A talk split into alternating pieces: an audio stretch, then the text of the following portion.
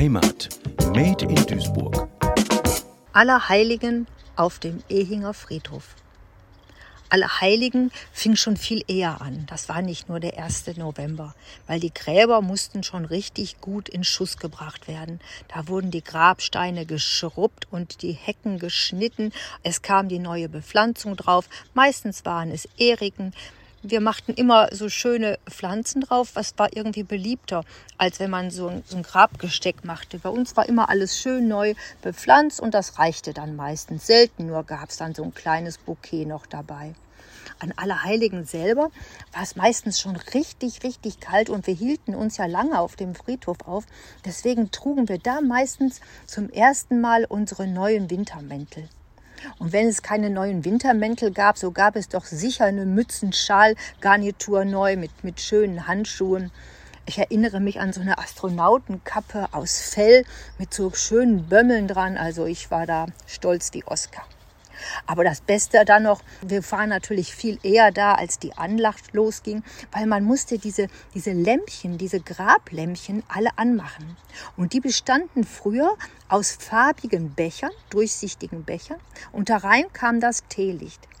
Das war natürlich schon nicht ganz einfach, dass man das Teelicht bei diesen Witterungsverhältnissen, meistens windig, anbekam und dann noch brennend in dieses Töpfchen fallen lassen konnte, ohne dass es wieder ausging.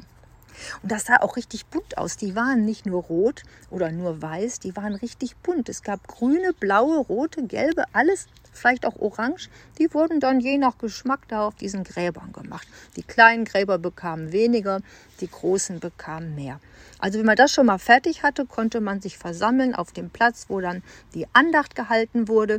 Aber dann wurde es erst richtig spannend, weil dann ging der Priester mit Messdienern und fast nicht alles über die Gräber und segnete sie.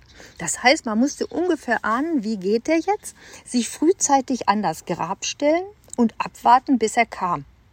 Und weil wir ja mehrere Gräber hatten, mussten wir ja an mehreren Stellen stehen. Das war schon wirklich ein bisschen lustig, weil man musste so stehen, als hätte man da schon immer gestanden und ganz, ja, so, so andächtig stehen. Jetzt, sobald der Priester aber vorbei war, musste man dann hintenrum irgendwie laufen, ohne dass die anderen das so offiziell merkten, zum nächsten Grab rennen, dass man dann wieder da so stand, so andächtig und ruhig, als wäre nie was gewesen. Und das war schon eine richtige Challenge. Also irgendwie war das so drollig da. Irgendwie spaßig und zugleich aufregend und das war richtig toll. Und wir trafen ja auch die Cousins und Cousinen und das war ein richtiges Wiedersehen mit allen. Und was wir aber nicht gemacht haben, dass man dann sich hinterher irgendwie zum Kaffee irgendwo verabredet hatten. Nee, dann wurde es aber auch schon dunkel und wir fuhren dann mit den Rädern zurück nach Hause. Und da hat meine Mutter dann auch schon was vorbereitet, dass es dann noch mal Kuchen gab oder Kakao, dass wir uns wieder richtig aufwärmen konnten. Heimat Made in Duisburg, ein Projekt des Medienforums Duisburg. Gefördert vom Ministerium für Heimat, Kommunales Bau und Gleichstellung des Landes Nordrhein-Westfalen.